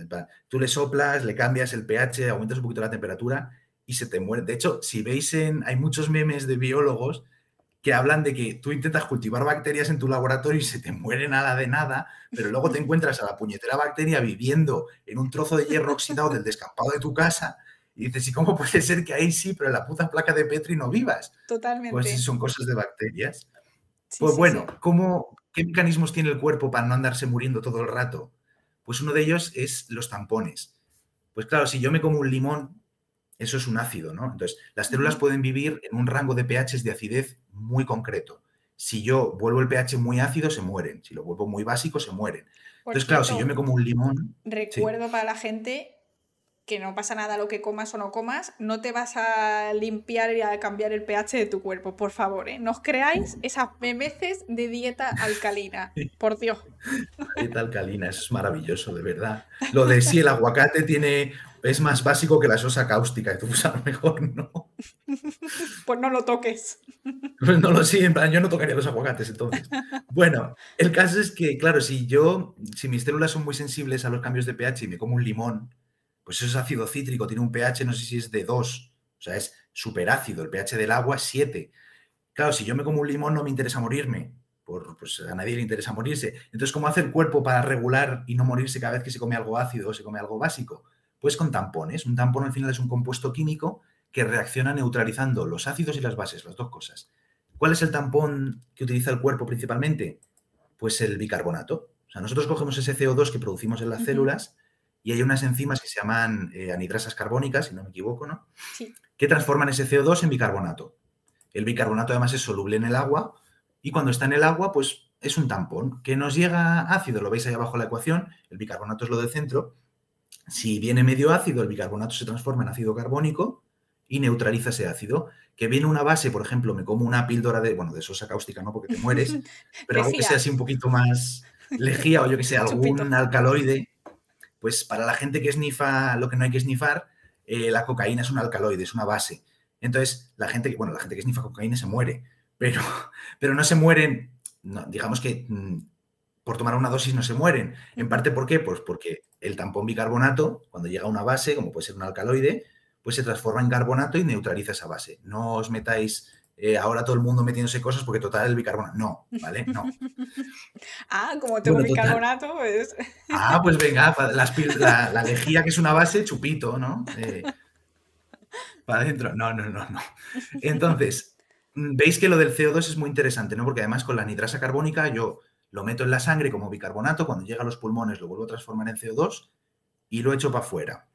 ¿Puede hacer eso el dióxido de silicio? Pues no. Primero porque es sólido y transportar un sólido a través de las venas, pues es fastidiado, ¿no? No es lo mismo que un torrente sanguíneo que es mucho más fácil de mover. Y además es que el, dióxido de silicio no es soluble en agua.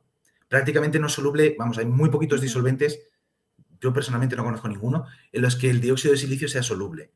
Entonces, y además no forma tampones. Igual que existe el ácido carbónico, existe el ácido silícico, pero no actúa igual que el bicarbonato. Entonces, habría que buscar otro tipo de molécula que además fuera compatible con el silicio, que no ande reaccionando con el silicio, para que evite que, mis células de alien tal, pues no se mueran al comerse un limón. O sea que a priori el alien del octavo pasajero, aparte de estar soltando dióxido de silicio, o sea, cuarzo todo el rato eh, por, las partes traseras, es que le das una limonada y el pobrecito la rosca. Tal cual, o sea, no sé. Eh, pero sin entrar en una limonada, yo qué sé, coges cualquier chuche de estas que son un poco ácidas, las lenguas esas de tal, le das en plan, oye, prueba y hace... O sea que a lo mejor eran un poco exagerados los de la nave. Sí, era tan fácil como hacerle un, flus flus de limón. Tal cual, en plan, oye, tío, ¿quieres una Fanta? Y así, gracias, hijo. Pero bueno, entonces, veis que, más química y menos cosas de naves espaciales. En plan, si hubiera habido un químico a bordo de la nave, les habría solucionado el problema en cinco minutos. Pero bueno, eh, si le das a la siguiente diapositiva. Vale, ahí está. Pues bueno, ahí vemos un poquito un, sumario de, un resumen, sí, de por qué no estamos hechos de silicio. ¿No? Pues, pues vemos que pues no forma enlaces dobles ni triples, enlaza casi exclusivamente con oxígeno, encima es que la forma oxidada es sólida hasta los 2000 grados. Pues imaginad que el hierro funde a 700, o sea, estamos hablando de temperaturas muy altas. Y es que encima, pues es que no es soluble en agua, o sea que tenemos ahí un problemón bastante gordo con el silicio. Podríamos hipotetizar y pensar, bueno, pues con estas condiciones, ¿qué condiciones necesitaríamos para vida de silicio? Porque será por mundos en el espacio, a lo mejor alguno, oye, coincide, ¿no? a lo mejor, si le das al siguiente, hay un poquito de... Pues fijaos, ¿qué necesitamos para formar em, vida en base de silicio? Pues necesitamos un ambiente donde haya o no haya oxígeno o haya muy poquito oxígeno. Porque es verdad que si hay poco oxígeno, pues a lo mejor podemos evitar que compita tanto con otros bioelementos. También necesitamos pues temperaturas altas, ¿no? Para que ese dióxido de silicio, en el caso de tener poquito oxígeno, pues el que se forme lo podamos evaporar. Y además necesitamos que haya un disolvente que sea distinto al del agua, porque hemos visto que en agua no es soluble. ¿Existe algún sitio en el universo con esas condiciones? En mi opinión personal, sí. Y es el metro de Madrid en agosto. O sea, desarrollo un poco. El, metro, el que haya estado en el metro de Madrid en agosto sabe lo que es, porque eso es como ir a Vietnam, eso es un trauma de por vida. Entonces, el metro de Madrid en agosto, poco oxígeno ya tienes, porque eso es irrespirable. Sí, sí, sí. Es horrible. Altas temperaturas también, porque es un horno. es como entrar en la boca del infierno. Y además, disolventes distintos al agua. Pues hombre, el sudor ese que tiene las barras del, metro, digo yo que eso disuelve todo lo malo. Eso es peor que el ácido Entonces, si me preguntáis, eso es peor, vamos, eh, peores disolventes del mundo, yo creo que está el, sudorcillo de la... El olor ese a cebolla entrar, sí, es horrible todo. Entonces yo creo que el metro de Madrid podría ser, habría que buscar algún equipo del CSIC dispuesto a, analizar, pero yo creo que los charquillos esos de, que hay por el metro, esa roña negra que hay en el metro, a lo mejor son formas de vida de silicio. Qué locura. Bueno, eh, si le das a la siguiente, o sea, ya hemos visto un poquito por qué no estamos hechos de silicio y que el silicio pues es bastante malo para hacer biología, pero no me gustaría que la gente saliera de esta charla pensando, esta charla, de esta entrevista, pensando que el silicio es una mierda. Vale, el silicio no mola nada, yo que sé, la química del silicio un mojón, vámonos todos a la orgánica que mola más. No, yo que soy inorgánico, ¿vale? Porque en química hay dos ramas principales, hay más ramas, pero las dos ramas que estamos ahí eh, en conflicto son la orgánica, que se dedican a todos los compuestos de carbono, y los inorgánicos, que nos dedicamos a todo el resto de la tabla periódica, principalmente metales. Entonces tampoco quiero que la gente salga de aquí y, vaya a meterse en orgánica como pollo sin cabeza, porque luego no mola. Entonces, el silicio es interesante. Fijaos, vale, no podemos tener biología en base de silicio, principalmente por el oxígeno, ¿no? Pero es que ese oxígeno que enlaza con silicio forma sus propios compuestos. Hemos visto antes los silicatos. Entonces, fijaos, el tetraóxido de silicio tiene pues esa forma que es así como un poco de, pirámide, de base triangular, de tetraedro. Sí, Muy mono, efectivamente.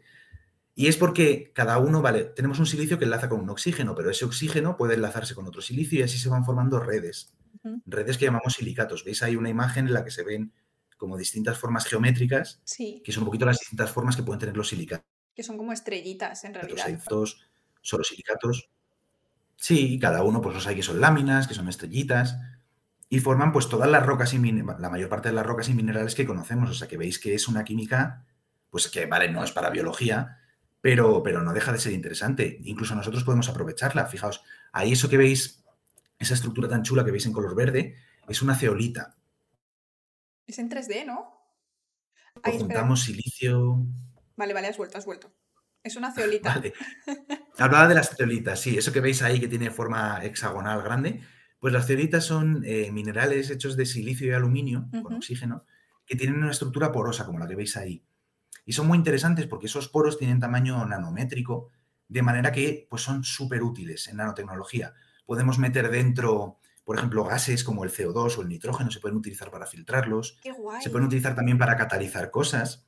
Y hay muchos, muchos campos de estudio centrados en diseñar, porque además los podemos diseñar en el laboratorio, no solo tú piensas en hacer un topacio en el laboratorio y dices, ostras, pero con las ceolitas es fácil. Y de hecho se puede controlar qué geometría tienen y se pueden diseñar distintos. No son unas joyas.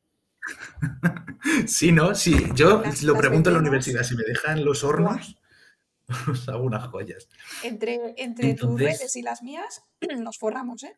Tal cual. Y además nos pasamos al lado oscuro y los vendemos como que te cura los chakras y ya está. Y está el negocio hecho. Eso hasta que consigamos un alien que cague cuarzo. o sea, a lo mejor tienen alguno escondido en algún sitio y que nunca se sabe.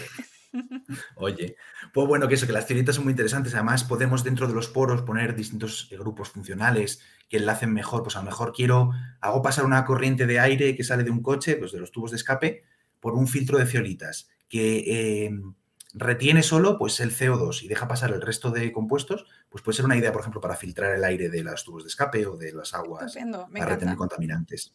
Sabéis que son muy útiles. Luego ahí abajo pues tenemos fotos de minerales de, silicio, ¿no? Pues el topacio, que es ese eh, que es como doradito, y el de la derecha ahora mismo no me acuerdo de lo que era, no sé si es amatista. Sí, el morado es Entonces veis que amatista. Pues veis que el silicio, aunque no es buen candidato para la biología y tiene sus cosas, pues bueno, de, esto es como volviendo al que juega al LOL, pues si tu colega que juega al LOL de forma compulsiva acaba en un equipo de estos que pagan, pues oye, al final te ha salido rentable. pues, exacto. pues el silicio, yo qué sé, pues Ibai era muy friki del LOL y al final ha acabado currando de cosas de esas y súper famoso. Pues esto es igual, en plan, aunque, aunque para biología no nos vale, pues aunque tu colega para tener relaciones sociales normales no valga, pues para ganarse la vida con el LOL, pues, pues, pues aquí pues, para hacer compuestos con silicio nos vale. De hecho, es que es curioso porque yo creo que nos pasa a todos los científicos, que tú coges y le dices a un científico que no puede hacer algo y la has cagado, porque ahí que va a ir, como, como las cabras para el monte. Entonces, claro, a, los, a, los, químicos les habían dicho desde siempre que, que, no se podían hacer compuestos con silicio porque el oxígeno estaba muy de por medio. Y si le das a la siguiente diapositiva, vamos a ver lo que pasa cuando le dices a un químico. Pues fijaos que tenemos ahí pues, un montón de compuestos en base de silicio. Qué guay. Pues bueno, la gente se puso y, y todo es en química muchas veces todo es ponerse, ¿vale? Controlando muy bien las condiciones y demás, se puede hacer casi cualquier cosa. Entonces veis ahí que tenemos desde enlaces carbono-silicio a nitrógeno-silicio. La mayor parte de estos compuestos no son estables al aire, por lo que hemos visto, pero bueno, hay aplicaciones para las que no hace falta aire. Podemos utilizarlos como catalizadores. Si sacamos el aire, hacemos con una bomba de vacío, lo rellenamos con otro gas, pues podemos evitar que se formen claro. esos enlaces silicio-oxígeno y tener, pues eso, los organosilicatos, que Qué pues guay. tienen aplicaciones, parece que no, pero son súper chulos. Y de hecho, si le das a la siguiente diapositiva, ya, pues, eh, para ir terminando con la presentación, os voy a decir un poco que todo esto que os he contado en realidad es un poco mentira, ¿vale? Porque yo os he dicho que, que el silicio en biología eh, no vale para nada, el pobrecito mío, pero es un poco mentira porque es que resulta que a la que te pones a investigar los, los últimos análisis, eh, se han dado, la gente se ha dado cuenta, los, los, bioquímicos, de que el silicio, pues, no es totalmente ajeno a la biología humana. Fijaos, vemos ahí una tabla periódica donde salen un poquito ¿Os acordáis que antes hablábamos de es que siempre salen los mismos elementos cuando hablamos de biomoléculas? Uh -huh. Eso es lo que llamamos bioelementos, ¿vale? Los primarios son esos que conocemos que aparecen como más en oscuro, carbono, nitrógeno, oxígeno, fósforo, azufre y demás, uh -huh. que le sonará al que haya hecho bachillerato, porque se estudian. Luego hay otros que también son importantes, pero en muy pequeñas cantidades, por ejemplo, el cromo, el hierro, el cobre, que tú dices, pues yo no necesito cromo para nada, pero como no tengas cromo en el cuerpo, pues muy poquito que sea, la palmas. Uh -huh. ¿Qué pasa? que dentro de esos elementos que, pues muy poquito, pero hace falta, encontramos, fijaos, los que aparecen como más en gris, encontramos el silicio. Ostras, o sea que parece ser que, aunque el silicio no nos vale para hacer biomoléculas, si no tenemos silicio en nuestro organismo, pues también tenemos problemas. Fijaos, se ha descubierto, aunque no se sabe mucho sobre la bioquímica del silicio, que está muy relacionado, por ejemplo, con el proceso de, de la síntesis del colágeno.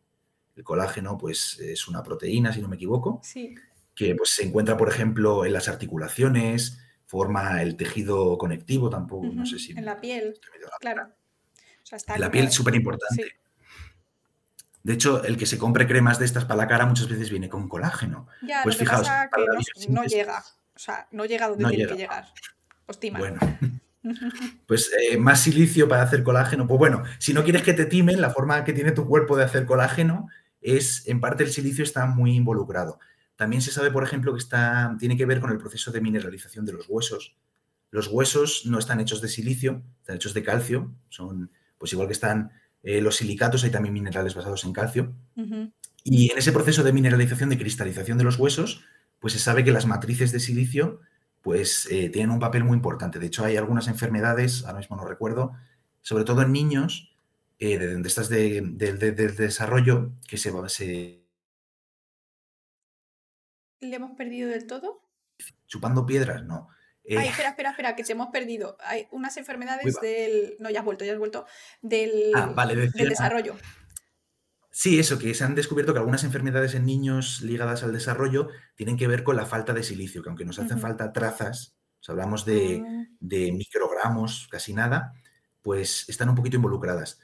¿Cómo obtenemos este silicio? Pues mm, no podemos comer vacas de silicio, pues, podríamos obtenerlo comiendo aliens de silicio, que es al final como, nos, como obtenemos nosotros los bioelementos, pero como masticar cuarzo, eh, como que no.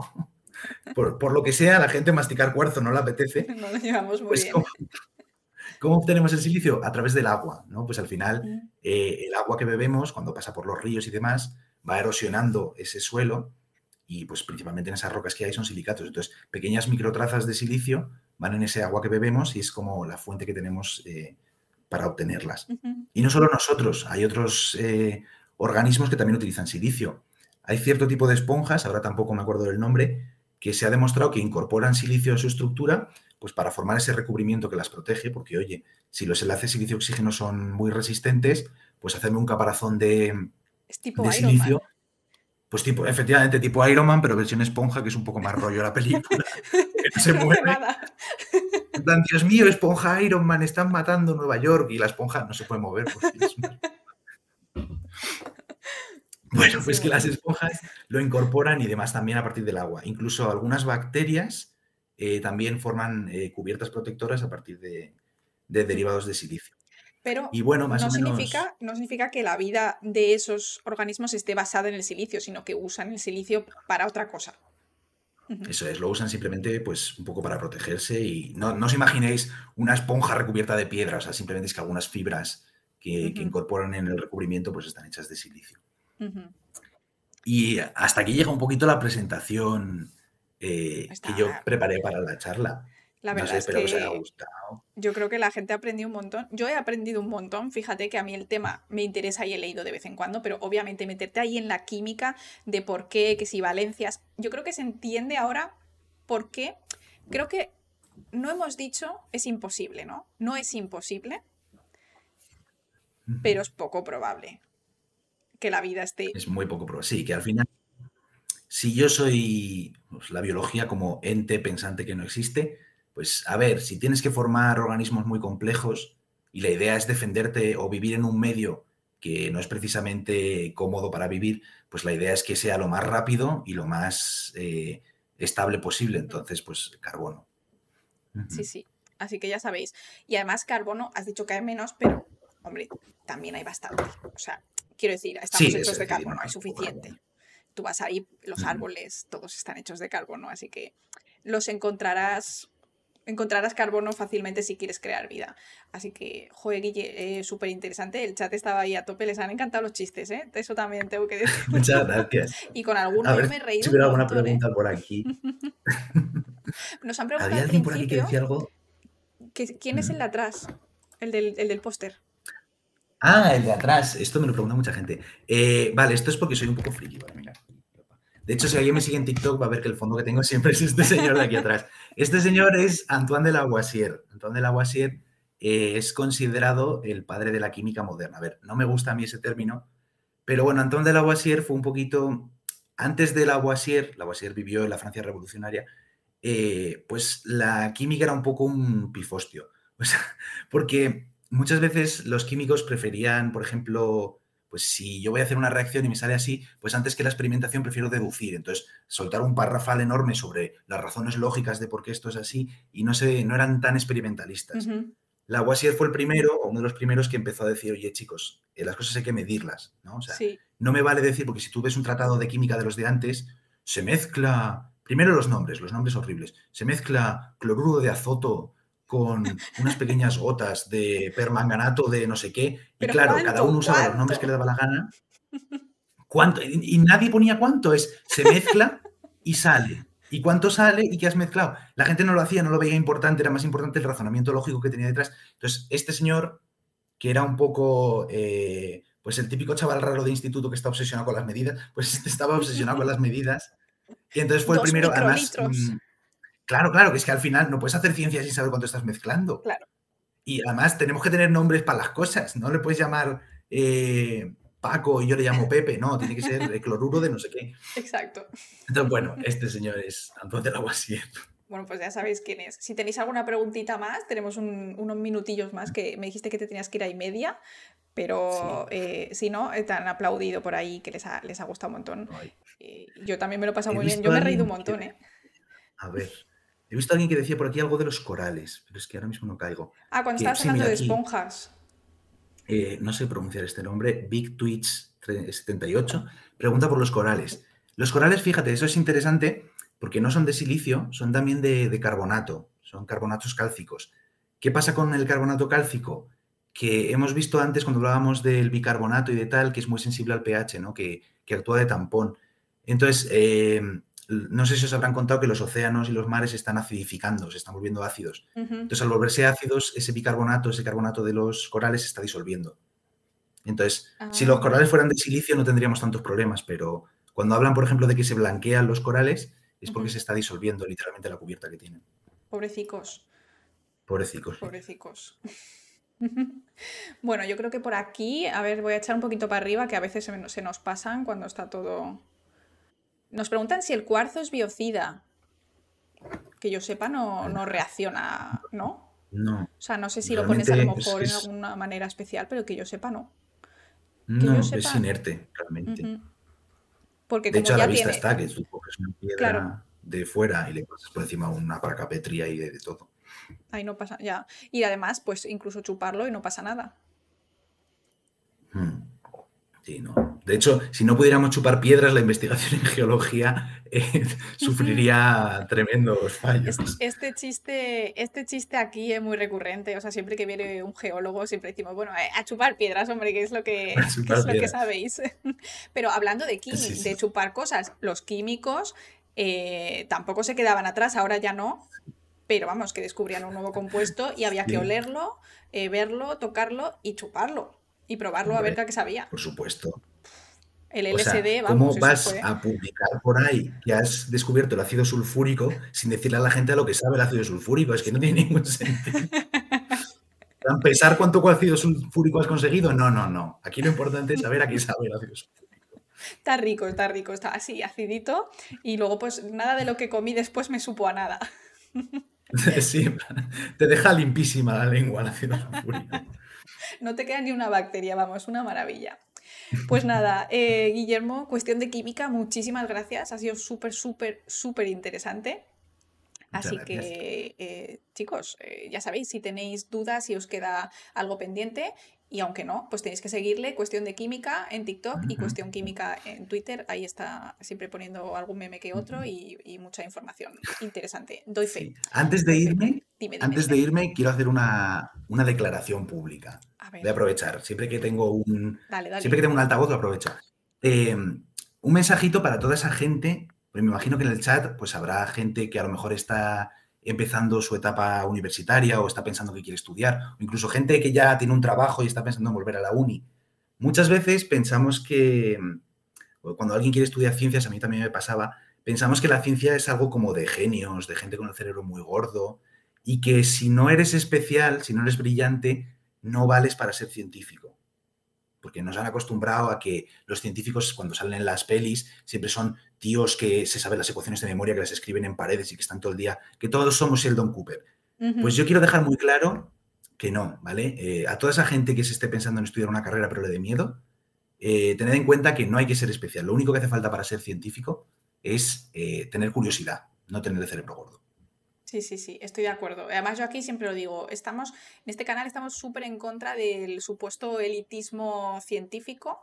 Aquí todos los que hemos venido nos consideramos pues mediocres, pero para bien, ¿no? O sea, para bien. Sí, sí, Pues igual que cualquiera de nuestros polizones hace súper bien su trabajo, pues nosotros nos gusta el nuestro y también lo hacemos bien, aunque no seamos genios, y con eso basta. O sea, ni Guille ni yo somos genios, ni lo pretendemos ser, pero nos lo pasamos muy bien aprendiendo cositas. Eso Así es. que me parece una reflexión muy bonita y, eh, y aunque no estudies una carrera para dedicarte a ello, oye, que pues en la UNED pues eh, me hago un curso por año porque me mola, pues oye, genial, nos parece también estupendo y, y lícito y que lo hagas sin miedo. Y si suspendes, ¿qué pasa? Pues nada, no pasa nada. Aquí todos hemos suspendido cosas de vez en cuando y no ha pasado nada. Sí, Muy bien, Guillermo, pues nada, muchísimas sí. gracias. Incluso si no te puedes permitir una carrera, Oye, Incluso si no te puedes permitir una carrera, hoy en día hay un montón de proyectos de divulgación y puedes aprender un montón sin tener que al final Es a la universidad. pues bueno. Es verdad, porque Internet hoy en día sí es verdad que a veces es difícil encontrar cosas un poco más en detalle o que sean verdad, pero sí es verdad que hay un montón de información y puedes aprender. En, la- en la. UNED hay cursos que no son carreras, no, hombre, tú te puedes apuntar a una carrera y hacer X cursos por año, no necesariamente tienes que hacerla en 5 años o en 4 años, así que, eh, bueno, opciones hay en Internet, hay que buscar, yo no me las sé todas, ni mucho menos, pero eh, siempre está bien que tengáis curiosidad y que estudiéis y, y pues nada, gracias Guillermo por meternos en el mundo de la química, de la orgánica, sobre todo que es la mejor. Solo digo que yo di Bueno, química orgánica. y que- eso. sí que sí que me gusta, pero bueno, estamos, estamos enfrentados pero unidos por una parte, también es verdad. Claro, claro. Bueno, pues nada, chicos, eh, yo me quedo un ratito con vosotros y despido a Guillermo que se tiene que ir. que no sé si tiene prácticas o lo que sea. Uy, se nos ha ido. Guillermo. Ahí, ahí, ahí ha vuelto, ha vuelto. Hola. Ah, El vale. último corte, el último corte, justo, justo. Pues nada, eh, nos vamos. Muchísimas gracias de nuevo. Y ya sabéis, vida basada en el silicio no es un muchas 100%, gracias. pero es un porcentaje bajito.